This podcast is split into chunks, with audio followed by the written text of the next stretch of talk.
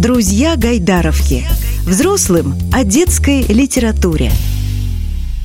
Всем привет! Очередной эпизод э, подкаста «Друзья Гайдаровки» снова с вами. Сегодня мы встречаемся с писателем Мариной Тараненко. Добрый день! Добрый день! Марина, мы сейчас с вами находимся в Гайдаровке. Давно, кстати, не происходило так, чтобы мы с писателем встречались в Гайдаровке. А тут писатель нашел время, пришел встретиться не с самыми маленькими читателями, а с людьми, которые занимаются детской литературой постоянно. Плотно пообщались, рассказали друг другу много интересного.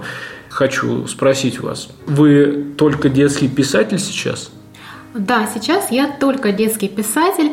Кроме книг, я пишу еще сценарии но занимаюсь вот именно полностью этим писательством. Просто с кем мы не встречаемся, с кем не разговариваем, так нередко получается, что писатель, он еще и журналист, он еще и пиарщик, и еще, и еще что-нибудь. А как у вас получилось так свою жизнь выстроить, что вы детский писатель? А, на самом деле детский писатель тоже делает еще много всего дополнительного. Я, например, не только пишу свои книги, я еще и переводчик. Как я сказала, еще и сценарист немного. То есть вот в разные области все равно захожу. А по образованию я вообще-то историк и работала в историческом архиве, и преподавала историю, и научные статьи писала. Но потом все-таки меня не отпускала давняя детская мечта стать писателем, и я решила это все бросить и серьезно заняться осуществлением этой мечты. Я понимаю, что вы уже рассказывали, но чтобы наши слушатели сейчас не лезли в эти архивы, расскажите, как это произошло, как так случилось, что человек вроде бы с формировавшейся судьбой вдруг ее резко меняет, свою судьбу переключается и начинает заниматься совершенно не тем, что делал прежде, но что, видимо, хотел да, я сначала тогда скажу о детской мечте. А, дело в том, что когда мне было 5 лет, я написала свое первое стихотворение, посвятила его любимой кошке. И с этого момента вот кошка виновница, что я стала писать стихи. Я их писала эпизодически, кроме стихов у меня в голове постоянно были какие-то сюжеты, какие-то истории. И когда мне было 10 лет, я в блокноте написала «Хочу стать писателем». Вот почему-то в 10 лет это, эта мечта, она так вот уже оформилась и записалась. На другой странице я позже написала «Хочу стать учителем истории», потому что история меня тоже увлекала с детства.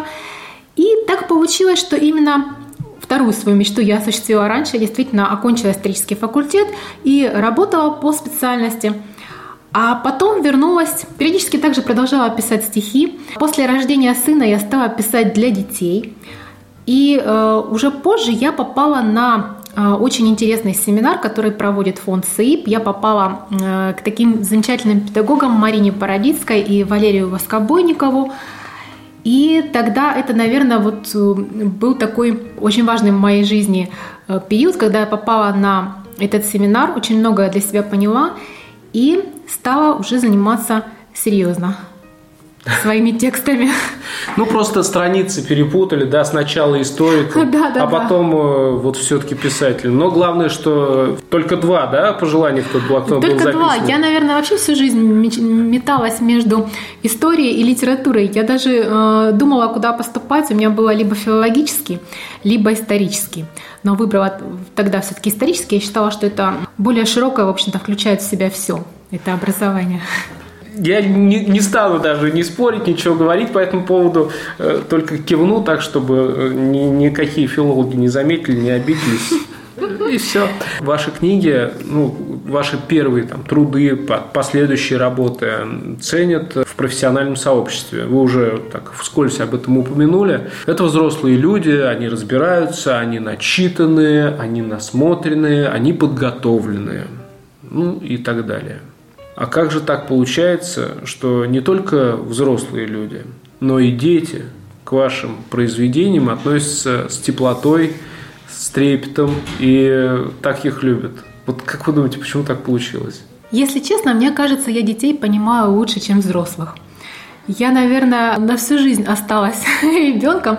Не знаю, как это вышло, но я действительно очень хорошо чувствую детей, и они это чувствуют, они это видят и понимают. Ко мне спокойно может подойти какой-то ребенок незнакомый и, и что-нибудь спросить или о чем-нибудь со мной поговорить, даже доверить какую-то тайну. У меня часто бывают такие случаи.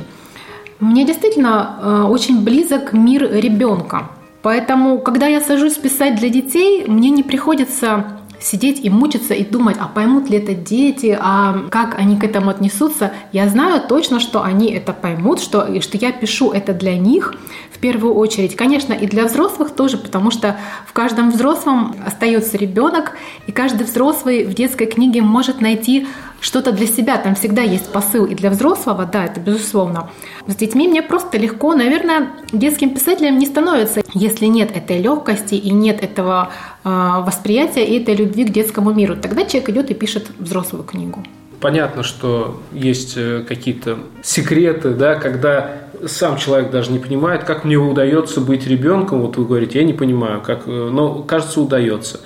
А для какого возраста вы все-таки больше творите, больше подходит ваша литература? И, может быть, э, в каком возрасте вы застряли? У меня два любимых возраста.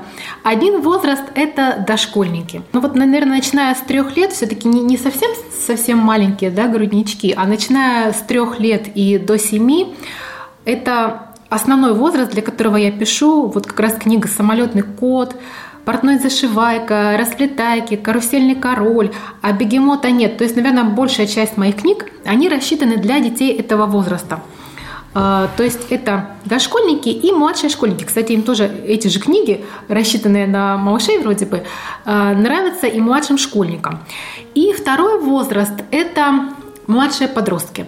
То есть 9-10 лет, когда ребенок ну, вот еще только вступает в этот период подростковый и где-то еще верит в чудеса, в сказки, и остается еще, может быть, даже совсем наивным в каких-то вопросах, но в то же время его уже интересует взрослый мир с более глубокими, серьезными э, темами. То есть вот этот переходный период мне тоже очень интересен. Я, наверное, застряла как раз в нем. Там, там был вопрос, где я застряла, то есть, наверное, вот в этом. Да я просто сейчас почему улыбаться начинаю и смеяться. Я заг... слушаю вас, заглядываю внутрь и думаю, елки-палки, вот э, я до сих пор, кажется, остаюсь наивным в каких-то вопросах. Наверное, мне стоит взять уже самолетного кота и полистать его, почитать. И опять же, ну раз уж мы заговорили об этой книге, чуть подробнее тогда попрошу вас сейчас рассказать. Дело в том, что ведь, опять же, это кот, главный герой, а мы начали нашу беседу с того, что у вас первое стихотворение было про кота. И вот периодически к коту возвращаетесь. Он в разных ипостасях представляет. Да, периодически коты появляются кот. снова в моей жизни. А, да, «Самолетный кот» – это одна из любимых книг и моих, и читателей. Причем читателей любого возраста. Вот э, у этой книги какая-то есть такая уникальная особенность, что ее любят и самые-самые маленькие, и дети постарше, и подростки, которые читают, э, вроде бы там младшим, э, младшей сестре, младшему брату читал, а на самом деле сам увлекся. Вот тоже такие истории э, есть, подростки мне об этом пишут. И взрослым. А самолетный кот, кто он такой? Он летает в самолете как член экипажа и помогает справиться со своими страхами, ну, в частности, со страхом полета, потому что многие люди боятся летать. Как маленькие, так и большие, да, и взрослые есть, которые боятся летать. И этот кот, он очень тонкий психолог, он чувствует человека, который больше всего в самолете боится летать. И он, он сидит у него под креслом, потом он к нему вылезает, садится на колени и рассказывает смешные истории. А когда мы смеемся, мы расслабляемся, наши страхи отступают. И вот этот самолетный кот, ну там вообще весь экипаж у них веселый, не только кот, интересный. А, кстати, там есть еще такой персонаж мурмурлентность. Так самолетный кот называет турбулентность. То есть мурмурлентность – это такая большая облачная кошка, которой, которой очень скучно сидеть в облаках, и она, когда пролетает мимо самолета, она начинает с ними играть лапами, она их качает туда-сюда. Вот, вот откуда берется турбулентность, ну, оказывается. Ну, теперь все ясно. Теперь все встало на свои места, и ну, как-то легче, правда, от этого не становится. Все-таки надо с котом поближе Нет, познакомиться. Нет, чтобы... Э, надо петь песни. Самолетный кот там сделал такое открытие, что если ей поешь песню колыбельную, она засыпает, и самолет тогда не качает. То есть вот он нашел способ Способ ее задобрить, да. Есть ключик. Да. Хорошо. Я так думаю, что, ну, конечно же, конечно же, это только предположение. Ни один папа, ни одна мама, конечно, никогда не боится полетов. Они все рассказывают детям, что не надо там бояться. Э, но если вдруг кому-то из наших слушателей показалось, что эта книжка не бесполезная. Вы правы абсолютно, книжка не бесполезная. «Самолетный код» – это я к тому, что можно в компании почитать мама с ребенком, папа с ребенком. Ну, в общем, э, вместе избавиться от этого страха, полетов в том числе. И таким образом, мне кажется, можно частично ответить на вопрос, как э, вот сейчас общаться с современными детьми, как им предлагать книги. Я думаю, что и у вас тоже на это есть какие-то рекомендации, но вот одна из них, да, ну, условно, книжка для двоих. А что еще? Как? А, я думаю, что сейчас для современных детей очень важно, чтобы к ним относились э, как к равным. И действительно такая тенденция есть, и многие родители в своем воспитании именно ее приняли, да. То есть нет такого общения с ребенком как сверху вниз, да, то есть ребенок должен подчиняться, принимать все, что скажут родители. С ребенком сейчас выстраивается диалог. И в книгах это тоже заметно. Кстати, самолетный код. Мне писала одна девочка, она написала, что я вот не боюсь совершенно летать, но у меня мама боится летать. И мы когда читали с ней вместе эту книгу, я сказала, мама, вот тебе нужен самолетный код, тебе надо э, это, это все запомнить, там петь эти песни самолетного кота. Такие моменты очень важны тоже для ребенка, когда он может почувствовать себя э, взрослым и нужным взрослому, и чем-то даже взрослому помочь. То есть вот она не боится летать, а мама боится. А вот есть книжка, и можно с мамой почитать. И не наоборот, как делается, да, там мы почитаем и ребенка чему-то научим. А тут э, ребенок становится инициатором того, чтобы почитать с мамой книгу и маме преодолеть эти страхи. И это тоже, мне кажется, очень важно для современных детей чувствовать себя в чем-то э, лидерами и способными решить задачу, помочь взрослому, маме, папе решить какую-то задачу, какую-то проблему. Ну, то есть, вот э, то, о чем вы сейчас говорите, подсказывает нам, что современный детский читатель подростковый читатель, юный читатель, он совсем не такой, э, как, ну, даже 20 лет назад. Да, конечно, он не такой, потому что мир сильно изменился. Хотя бы 20 лет назад все-таки не было всех тех гаджетов, э, которые есть сейчас, и тех возможностей, которые эти гаджеты дают детям, да, если их с умом использовать. Поэтому сейчас э, дети получают гораздо больше информации. Ну, многое изменилось. Изменились действительно отношения. Это означает, что сейчас надо искать для любого ребенка, читающего или входящего в это сообщество, надо искать какую-то именно подходящую литературу и скорее современную. Или все-таки как-то можно рассчитывать на то, что и с теми произведениями, которые в свое время на тебя произвели впечатление, он э, как-то сдружится. А здесь на самом деле не угадаешь. Мы с сыном тоже очень много читали и читаем какие-то книги, да, которые нравились мне, которые я раньше читала, и ему отлично тоже вот э, подходят, ему нравятся. А какие-то он откладывает, они кажутся ему странными, непонятными, далекими. То есть просто надо пробовать, ничего не заставлять. Я всегда за то, чтобы э, ребенок выбирал. Не нравится, я не заставляю дочитывать. Я считаю, что ну, он имеет право книгу отложить, если что-то что читать не хочется. А, в общем-то, я помню, что и, и мы, когда, будучи детьми, не все книги из той же классики воспринимали, и что-то казалось, ну, очень уж далеким от нас. Понятно, это надо было изучать по школьной программе, но я помню, как читаешь и думаешь, ну, боже мой, ну что у них за проблемы, ну почему они не могут? Ну, понятно, что у нас тогда еще, в общем-то, не тот возраст, когда это надо было, может, какие-то вещи переосмыслить. Думаешь, ну почему они не могут это нормально по-человечески решить? Ну что они там раздули из, муха, из мухи слона на 300 страниц, вот это вот мучаются. То есть бывает, да, и у современных детей, соответственно, тоже такое возникает, когда книга слишком от них далека. Все надо пробовать, все равно предлагать читать. Кстати, по поводу, почему они не могут по-человечески решить. Э, вы рассказывали же про своего героя Зашивайкина, который помогает решать это все по-человечески. Да, да партнер Зашивайка очень интересный персонаж. Во-первых, он интересен тем, что у него есть любимое дело. Это очень важно для каждого человека иметь любимое дело, не просто ходить на какую-то ненавистную работу, которую ты ждешь, что в пятницу она закончится и будут наконец выходные. А он увлечен своим делом, причем причем он увлечен настолько, что он может шить любыми острыми предметами. Ему даже иголка не нужна. Там есть э, такая история в книге, когда он сидел завтракал и увидел в скатерти дыру. Ну, вообще, это дыра в скатерти у портного, это же просто куда это никуда не годится. А иголки у него под рукой не было. Он тогда взял вилку, намотал на нее нитки и смог зашить эту дыру. И зашивает он любые дыры. Не только в одежде, не только в скатерти, а даже дыры в отношениях. У него есть младший брат и сестра, которые часто ссорятся. Когда они ссорятся, между ними образуется большая некрасивая дыра. И портной зашивайка и тогда может э, прийти им на помощь и зашить эту дыру.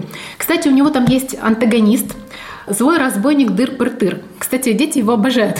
Тут, начиная с его смешного имени, он сам по себе очень смешной. И э, он прям конкурирует с портным зашивайкой по симпатиям, потому что часто вот этот разбойник, он становится симпатичным. Ну, э, я такой спойлер небольшой выдам. На самом деле он, он злой не от хорошей жизни, как это часто бывает, а от того, что он не мог найти э, долго вот это самое свое любимое дело. А он-то дырки любил делать. Но в конце он находит любимое дело, и появляется такой особый дыр-пыртырский сыр. То есть он делает дырки в сыре. Мы нашли ему занятие.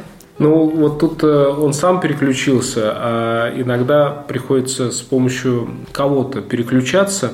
Я возвращаюсь немножко к предыдущему вопросу. Вот вы говорили, что я не заставляю дочитывать.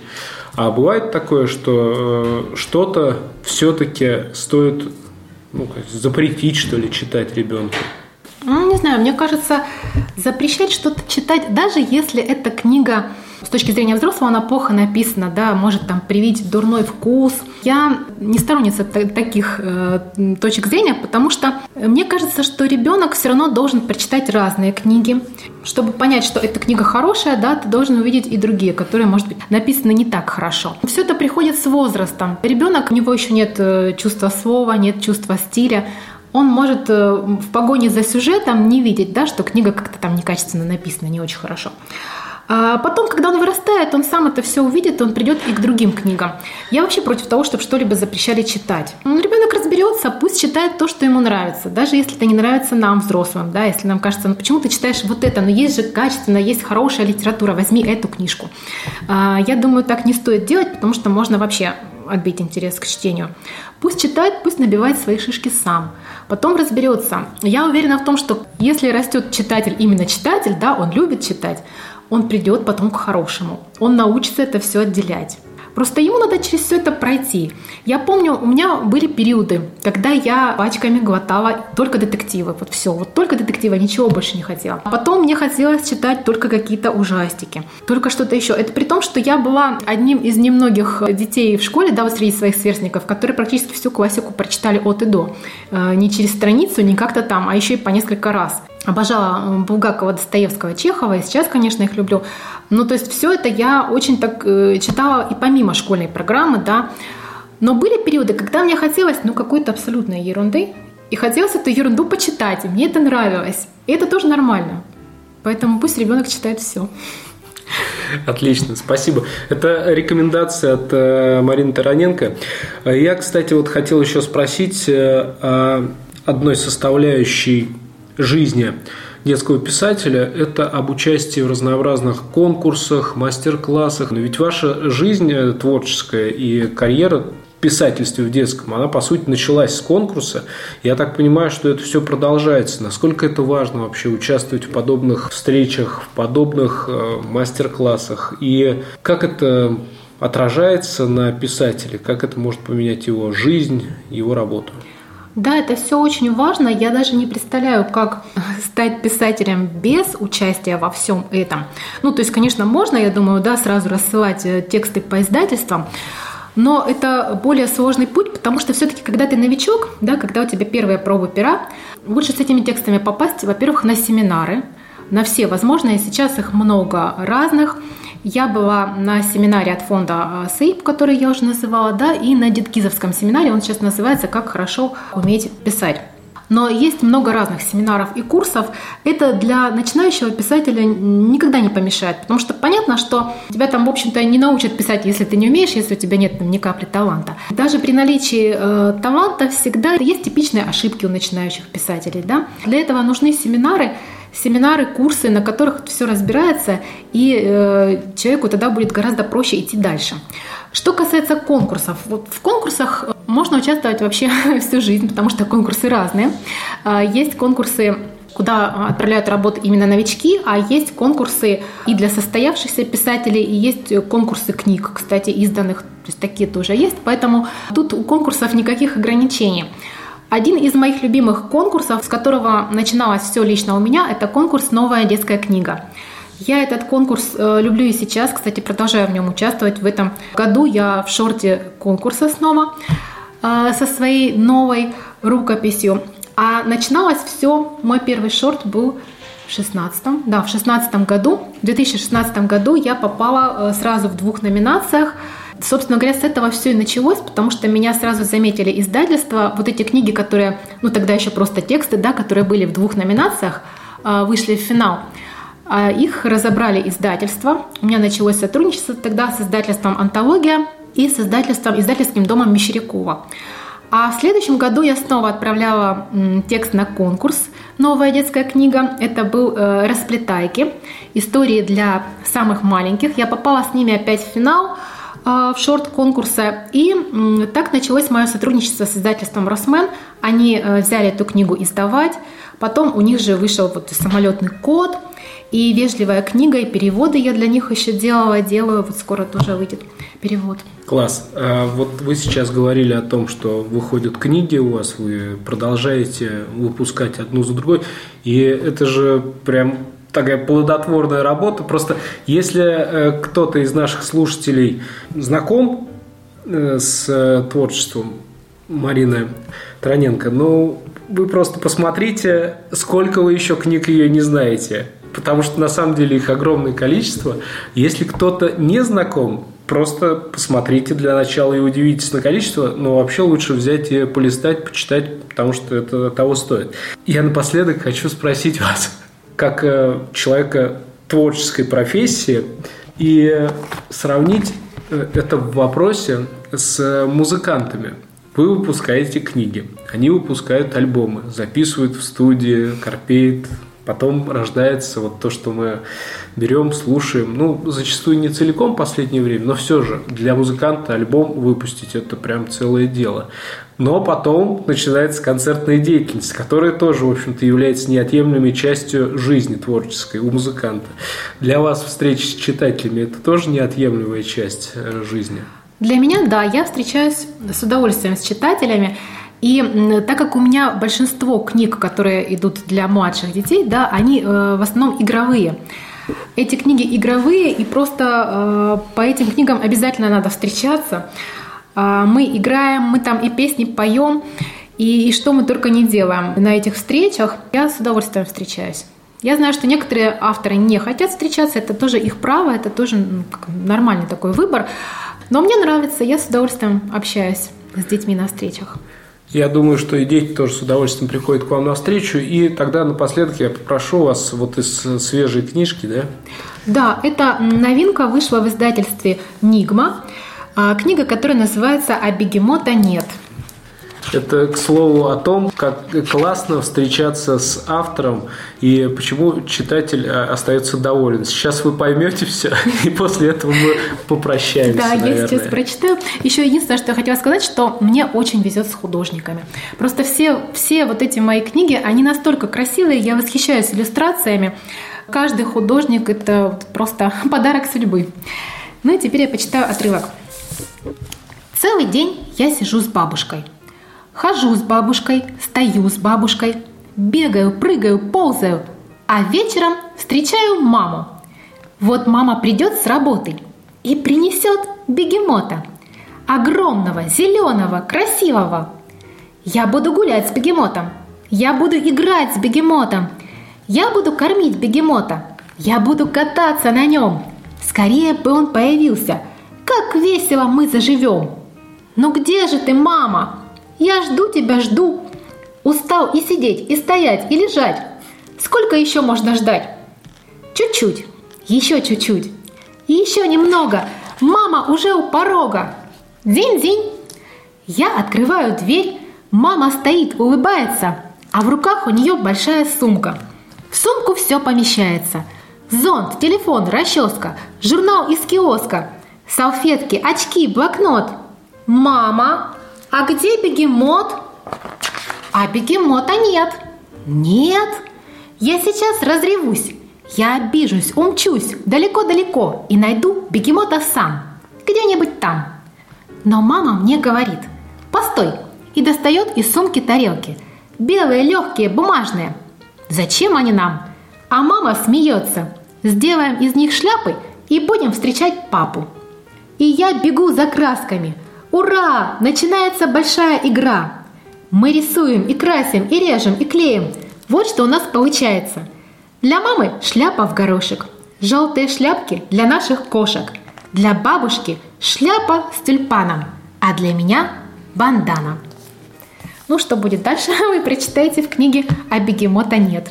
Спасибо огромное. Сегодня очередной эпизод подкаста «Друзья Гайдаровки» был с э, Мариной Тараненко. Спасибо вам за ваши книги. Спасибо вам за то, что вы приходите на встречу к читателям. И спасибо вам за то, что вы пообщались сегодня с нами. А нашим слушателям спасибо за то, что вы с нами тоже остаетесь и продолжаете подписываться на наш подкаст, слушать его, ну и рассказывать о нем своим друзьям. И вам большое спасибо. До свидания. Всего доброго. Друзья Гайдаровки.